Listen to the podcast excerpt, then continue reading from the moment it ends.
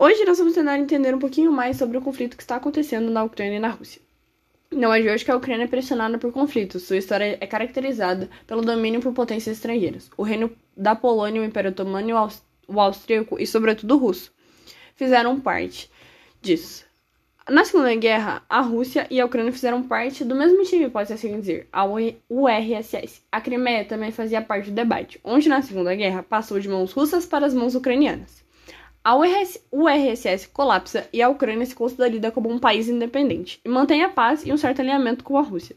Ao passar do tempo, a Ucrânia começa a ir mais para o lado europeu, chegando em 2012 a elaborar um acordo de associação com a União Europeia. Isso incomodou muito a Rússia. Em novembro de 2013, onde o acordo já está pronto e quase assinado, o presidente ah, voltou atrás. Isso incomodou muito os civis, o que levou vários deles às ruas, exigindo que o acordo fosse retomado e a conversa com o bloco europeu voltasse. Essa manifestação se estendeu por longos meses, deixou muitos mortos e fez com que o presidente fugisse da Ucrânia em 2014. Cinco dias depois, a Rússia tirou proveito disso.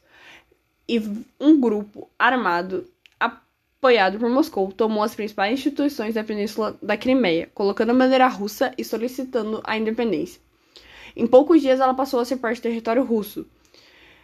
O presidente Putin assumiu que grande parte do grupo armado fazia sim parte do exército russo, que foram até recompensados pela então ação chamada de recuperação da Crimeia.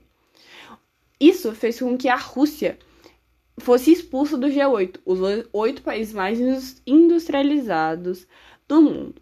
Uma série de sanções econômicas também foi realizada contra Moscou, por parte da União Europeia. Essa região é importante para o exército russo, pois lá fica a principal base para o Mar Negro. Um mês depois, forças russas invadiram várias localizações do leste da Ucrânia. Desde o começo do conflito armado no leste da Ucrânia, a OTAN tem acusado a Rússia de apoiar militarmente os separatistas, o que Moscou nega. Várias tentativas de paz com os acordos não conseguiram cessar fogo na região. A ONU denunciou o conflito na região pelo número de vítimas e disse uma degradação contra a população. Em 2014, a OTAN prometeu à Ucrânia e à Geórgia que elas seriam admitidas no acordo. Nesse mesmo ano, a Rússia invadiu a Geórgia, apoiando os separatistas. Por um lado, a Rússia disse querer impedir a criação de um cerco à sua fronteira, com a possível adesão da Ucrânia e Geórgia à OTAN, que vai ser expandido pelo leste europeu. Vladimir Putin acusa sem provas o governo ucraniano de genocídio contra os russos de origem étnica que ficam nas partes é, dos separatistas. O que ele afirma é que a Ucrânia tem preconceito e tenta desmilitarizar a região, o que pode servir como justificativa para o atual conflito.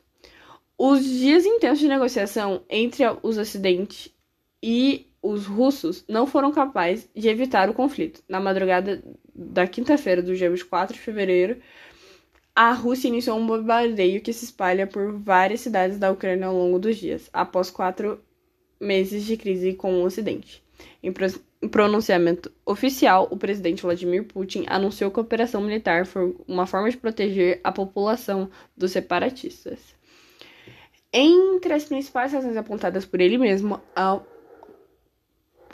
expansão da OTAN pelo leste europeu e a possibilidade de adesão da Ucrânia à aliança militar, a constância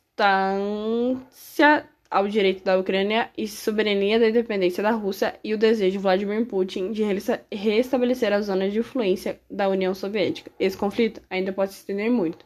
Espero ter a esperamos ansiosamente pelo seu conflito e espero ter te ajudado a entender um pouquinho mais. Aqui é a Gabi e esse podcast acaba por aqui.